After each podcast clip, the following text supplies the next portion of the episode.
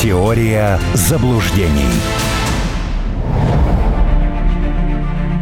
У микрофона Илья Харламов. Здравствуйте. Ближайший час проведем с писателем, членом Общественной палаты Арменом Гаспаряном и посвятим его разбору самых разных событий, которые так или иначе влияют на картину мира. Армен, приветствую вас.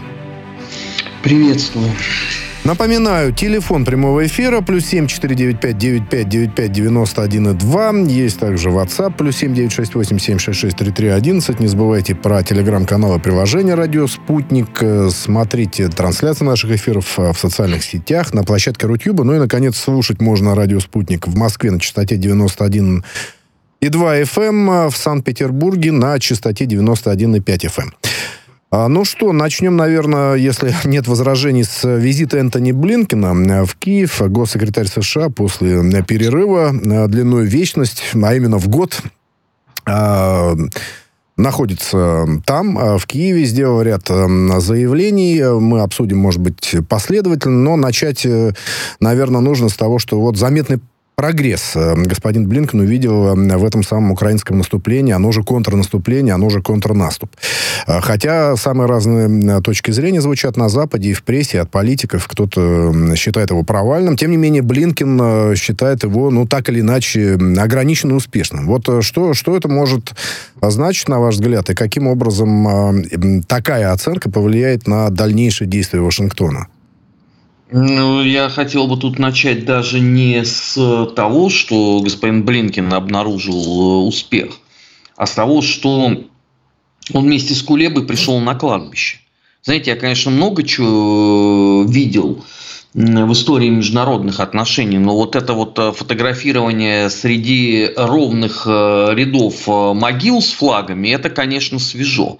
Я понимаю, что наверное, хочется э, подражать э, клиническому случаю некрофилии, ровно так называлась э, книга Фрома про Гитлера, но, по крайней мере, это не надо так демонстрировать. Ну, совсем уже выглядит чудовищно. Что касается успехов, ну, можно считать, наверное, сожженный коровник и его взятие – это тоже успех. Представляете, что было бы, если бы Э, госсекретарь э, США Блинкин переместился бы на сто лет назад. События русской смуты. Вот, например, Константиновка, которая на Донбассе, она 20 раз переходила из рук в руки. От белых к красным. Вы представляете, сколько мог бы сделать заявлений по одной только Константиновке Энтони Блинкин? Вы представляете, сколько э, он мог бы сделать э, заявлений по поводу взятия шестой армии генерала Паулюса Сталинграда? Я просто напоминаю, у нас не все знают об этом.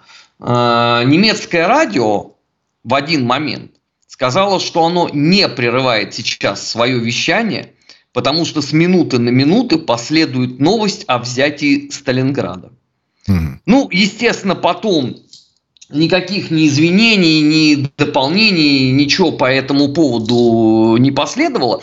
Но факт интересный, не правда ли? А, поэтому Блинкин здесь э, может считать, э, конечно, колоссальным э, успехом, например, Работина.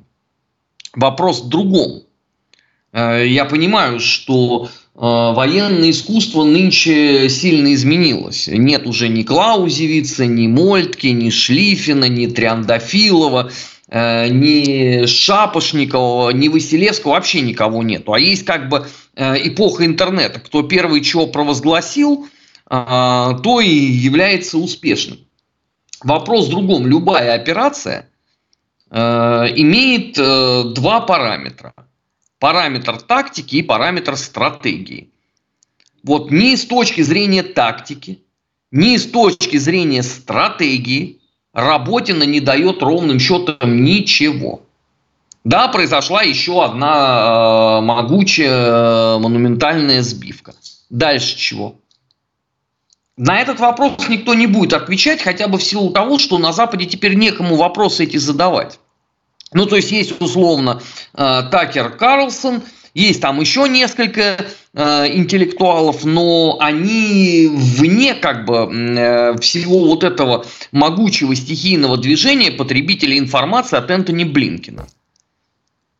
А вот когда э, будет итоговое прозрение, так к тому моменту, извините, уже никаких Блинкиных не будет. Больше того, я вам могу заранее сказать, что как только там начнется меняться вектор, в этот момент Блинкин будет отправлен в отставку. И на него, старого дурака, будет списано абсолютно все. Потому что ну, не на президента же да, Соединенных Штатов это запихивать, а скажут, вот смотрите, вы же видите, с какими невменяемыми э, приходилось иметь дело. Вот у нас был Блинкин, а в Великобритании были, например, э, господин Уоллес, министр обороны, а еще была э, Лизуська Трасс. К тому моменту еще правительство э, Германии поменяется, да, и можно будет еще добавить кого-нибудь. И на фоне вот этого э, перечня виноватых э, в лютом э, абсолютном крахе ты уже будешь выглядеть неплохо ты уже можешь нравиться. Конечно, всегда надо принести в жертву. Только другой вопрос, что просто скажут, ну вот, видите, нас э, вело в заблуждение, а там оказывается ужасающий э, уровень э, коррупции. Помните, как они про Афганистан сказали? Что, ну как не очень получилось в общем, с демократией мы устали, мы пошли. Ну, то же самое они и здесь скажут. Вот кто сейчас помнит инициаторов ухода Соединенных Штатов из Афганистана? Кто может назвать эти фамилии? Все скажут Байден, скорее всего. Ну, на президента нельзя. А еще кто был инициатором? Вот уже тут э, замешательство может возникнуть. Игорь, а вот... Э, Илья, да, Армен, говорит, я, Илья. да, я уже вынужден, видимо, буду двойное имя взять. Э, простите, да, Бога, да, да, но да. у меня Нет, видите, все нормально, у нас я, все традиционно. Я не знаю, что, что со мной. У меня страшного. только с вами вот Э, вот это. Не знаю почему. Илья, Все нормально, да. А, да, а кроме смотрите, Байдена. Да, кроме два Байдена. года только прошло. Два года. Это не 10 лет, не 50 лет. Два года, а уже никто... Вот вы профессионал, вы же все это время работали в эфире. Вот по идее вас надо разбудить среди ночи, вы легко назовете. А даже вы не знаете. Нет, я а просто что? мог забыть, на самом деле, огромное количество имен и событий, что-то затерлось в памяти. Ну, инициатором, давайте э, освежим память, одним из инициаторов был э, директор Центрального разведывательного управления. Как его фамилия? По-моему, Бернс. Бернс, точно, совершенно, да. Вот. Видите, уже э, начинает, да, что-то такое проступать. Но Бернса же сейчас никто не вспоминает, правда? Абсолютно. Ну, э, смотрите, как э, идеально э, работает конструкция. То, что Блинкин в данном случае это будет тот ягненок, которого положат в жертву демократии на Бродвее, понимают все. Потому что это слабейший госсекретарь Соединенных Штатов за сто лет. Во времена Мадлен Олбрайт он не годился бы даже на то, чтобы э, приглашать гостей пройти э, в зал заседания. Ему доверяли только положить ручки, бумаги на стол и бутылочку минеральной воды э, поставить. Это называется Все. служба протокола. Да, да, совершенно верно. Но поскольку общий кадровый голод, э, а вы же понимаете прекрасно, что появление на посту вице-президента, опять же, слабейшего за 100 лет Камалы Харрис, это тоже демонстрация кадрового голода. Но давайте вспомним, что при э, Франклине Рузвельте э, вице-президентом был Гэри Труман. Ну, мы же не будем с вами сравнивать, да, интеллектуальные возможности Гарри Трумана и э, Камалы Харрис. Ну и так далее, да. Можно прям вот пробежаться там по всем американским э, политикам, и везде будет картина примерно одинаковая. Поэтому его не жалко. Его и роль такая в нужный момент просто э, пожертвовать собой. И сделать это с благодарностью, потому что пешки всегда должны умирать со следами счастья на лице ради ферзя. Армен, а вот если все-таки от Блинкина отвлечься, вот, ну, а персонально от него, ну, явно, что он приехал э, в Киев не объявлять о новом пакете помощи, э, относительно небольшом, там порядка 200 миллионов долларов, это и заочно можно делать, и Байден объявляет э, о таких пакетах, все это уже налажено. А вот видел где-то мнение, что он там нужен, чтобы проконтролировать вообще, что происходит, ну, и в военной сфере в том числе. Но я бы, может быть, даже шире поставил вопрос, все-таки тоже в среде политологов, экспертов, журналистов, политиков очень активно все-таки идут обсуждения, что же к президентским выборам. С чем должно, должен Вашингтон подойти? Вот звучат самые разные точки зрения. На самом деле диаметрально противоположные. Кто-то считает, что надо закрывать украинскую тему победы Украины для того, чтобы Байден вот триумфально на коне въехал в новый срок, а кто-то считает, наоборот, будут как-то вот э, некие мирные инициативы, ну, там, открытые или закрытые, проявлять, чтобы как бы тоже это все смикшировать, сгладить. Вот как вы считаете, э, что в связи с этими выборами грядущими в 2024 году в США э, от Вашингтона стоит ожидать? Ну, совершенно очевидно, что с внутренним э, кейсом вы на выборы не пойдете. Ну, мне кажется, что любой человек, в принципе, способный сложить 2 плюс 2, понимает, что э, с вопросами внутренней политики у администрации Байдена не сложилось. Совершенно именно э, на этом и играет э, Трамп. Именно об этом говорит Такер Карлсон и многие-многие-многие другие. Основной упор администрация Байдена сделала на внешний контур. И главное здесь, конечно, это Украина надо понимать, что ты должен пойти на выборы либо ты разгромил Россию, ты ее разорвал в клочья, вместо России 54 страны, э, и ты э, перед тем, как сжечь мавзолей Ленина дотла, э, на его, значит, ступеньках принял акт капитуляции. Поскольку это реализовать нельзя, ни при каких обстоятельствах, значит, тебе надо выступить в роли миротворца. Каким-то образом сказать, слушайте, вот там, видите, такая беда получилась, но э, путем титанических усилий, э, миллионов потраченных килоджоулей умственной энергии, нам таки э, удалось решить этот вопрос, кровопролитие закончилось, бубу-ля-ля. Все. Этого будет достаточно для того, чтобы пойти на выборы. Другой вопрос, что этого совершенно недостаточно для того, чтобы победить. То, что Украину будут склонять а я уверен, что Блинкин э, в том числе и об этом сегодня будет говорить. На закрытой части это, понятно, не утечет э, сразу, но по некоторым э, дополнительным сюжетам будет понятно, о чем именно шла речь. То, что Блинкин будет этот вопрос оговаривать, ну, совершенно понятно. Слушайте, смотрите, это же очень легко. У нас сейчас какое число? 6 сентября. Значит, до конца года у нас остается три полных месяца – и еще 20, там, допустим, 5 дней. Да. А, за это время вам надо уложиться, потому что что такое следующий год? Вы обмыли Новый год, вы обмыли Рождество, и вы входите в электоральный цикл. И там время тикает уже назад. Вы не можете долго ждать, потому что э, если против вас играет Трамп, для Трампа каждый день отсрочки этого – это плюс один Джокер в колоду. Потому что Трамп весь следующий год будет говорить, смотрите, значит, у нас горели Гавайи. Цена вопроса надо э, сколько-то э, миллиардов вложить в восстановление. Да? Денег этих в бюджете нету. А куда они делись? А мы все деньги отдали Украине. Зачем? Вот кто захочет э, жить, извините, ради кого-то? Ну, если это только не сверхзадача. А это не может быть сверхзадачей по определению. Это как бы внешняя история. И Байден это прекрасно понимает. Даже не сам Байден, а те, кто вот стоят за ним. Поэтому им надо, чтобы следующий год был годом триумфа.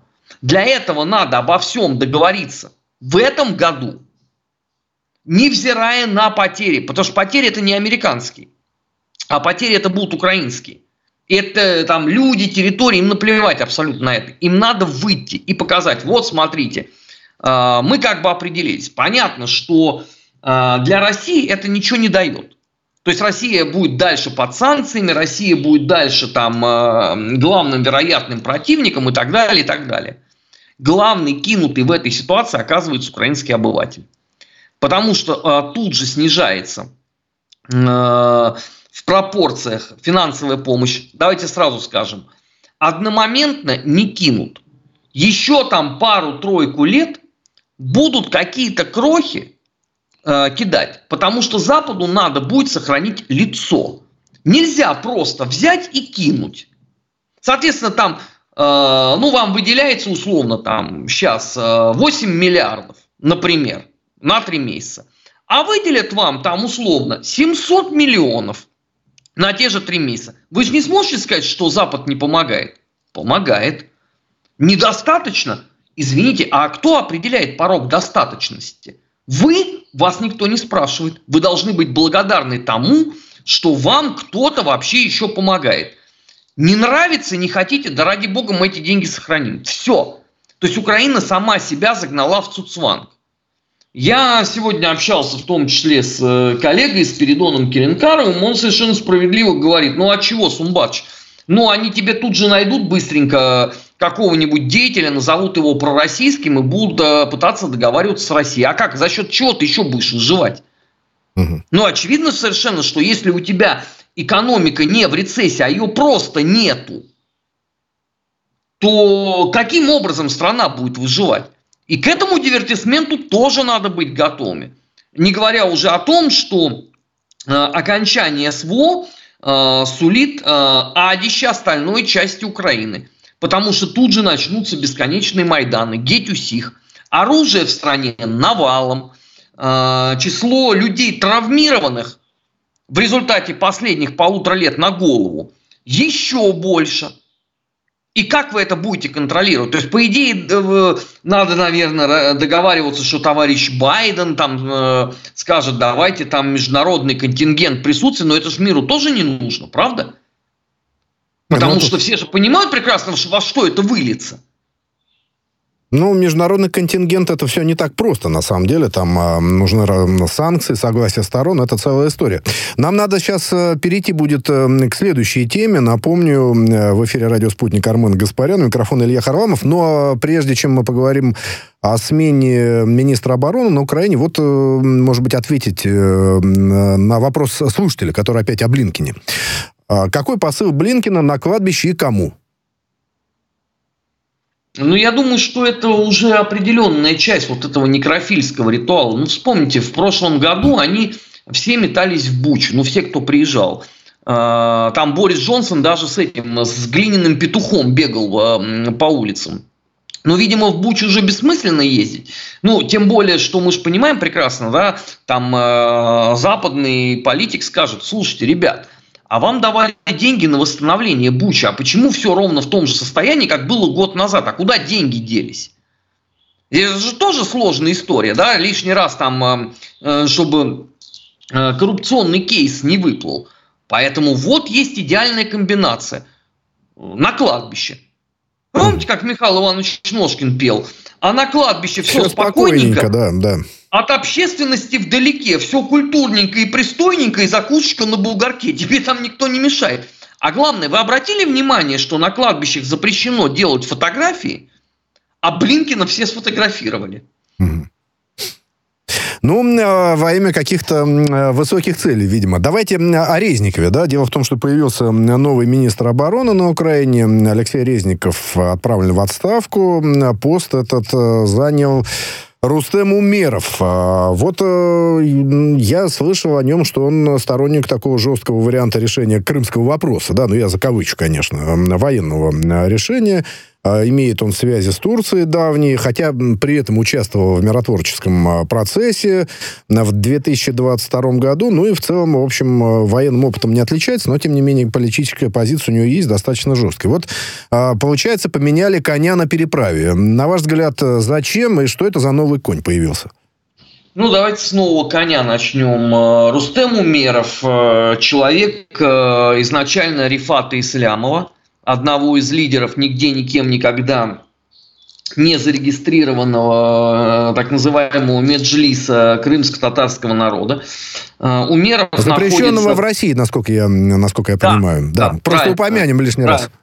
Да, Роскомнадзор э, потом предъявит, да, конечно. Значит, находится под сильным влиянием э, Соединенных Штатов. Его семья находится там. Ну, как собственные семьи всех э, основных э, хуторских деятелей, в Киеве нет никого.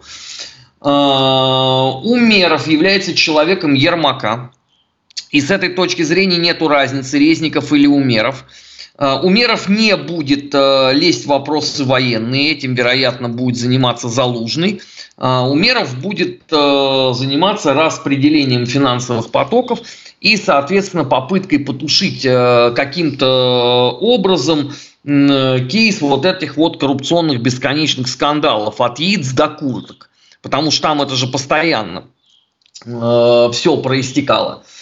Э, с точки зрения э, изменения какого-то вектора здесь ждать не приходится. Потому что все креатуры Ермака, они все занимаются примерно одним и тем же. Ермак – это глава офиса, но э, мы просто для слушателей уточнение сделаем. Владимир да, Зеленского. Если, если просто кто-то запамятовал, mm. да, Сергей это Ермак. человек, как, который э, занимается непосредственно всей политической работой, потому что Зеленский это такая глянцевая обложка для журнала, э, которая должна э, хорошо продаваться на э, Западе. Что касается Резникова, через некоторое время будет объявлено о том, что он отправляется в Великобританию. Как известно, Вадим Пристайко, бывший посол хутора в Лондоне, отозван за критику Зеленского – Резников там ненадолго. Он обживется на Туманном Альбионе, после чего будет точно такая же тихая отставка, как у Пристайка, и Резников останется на постоянное место жительства э, Великобритании. Э, схема легко реализуема и уже очень давно а, а, отменно отработана. Потери Резникова никто не заметит. Сомневающиеся в этом, давайте я вам напомню, что когда Резников покинул вот это пресловутое Э, так называемое э, Министерство по оккупированным территориям, вот это на хуторе целая есть структура, которая не понятно чем занимается, вот, потому что я не видел за свою жизнь ни одного отчета, так сказать, об освоении средств. То есть я знаю, что деньги выделяются, но на что они идут, это не знает никто. Ну, согласитесь, с 2014 года 9 лет вы финансируете что-то в Крыму. Вот куда эти деньги идут? Это же любопытно. Причем, ну, очевидно, что то там же выделяется явно не э, условно банка э, кильки в томате, а суммы достаточно серьезные. Вот они где-то оседают. И естественно, что э, разницы никто не почувствовал. Но то же самое будет и в случае с титулом министра обороны. Потому что он же фигура-то декоративная. Он же сам не военный был, правда? Он был э, юристом, решалый между как бы братками и судами. Вот есть прокладки такие, да, которые за деньги решают вопросы. Вот одним из таких деятелей в эпоху Майдана был Резников. На этом и поднялся. Вот, и дальше начался его, э, соответственно, карьерный рост. Нормальная вполне схема для украинского политикума. Э, собственно, ну, чтобы вас совсем уж э, не травмировать, давайте напомним, как вот во времена Саакашвили, э, когда он был губернатором Одесской, Одесской да, области, области. Да, угу. украинскую полицию кто у нас возглавляла? Хати Диканаидзе. Вот, наверное, сейчас уже никто и не вспомнит про эту удивительную грузинскую женщину. А тем не менее, да, это же сюжет был. Что она делала на том посту? Да пес его знает. Ну вот она спокойно убыла обратно под песню «Чита Брита, Чита Маргарита», и на том все и закончилось. Надо нам перерыв делать. Мне сразу вспомнился, вспомнились те знаменитые кадры из фильма «Я иду, шагаю по Москве». Сюжет. А вот и это тоже сюжет. Ну что, не переключайтесь. Э, мы общаемся с писателем, членом общественной палаты Арменом Гаспаряном. У микрофона Илья Харламов. Буквально через несколько минут вернемся в эфир. Теория заблуждений.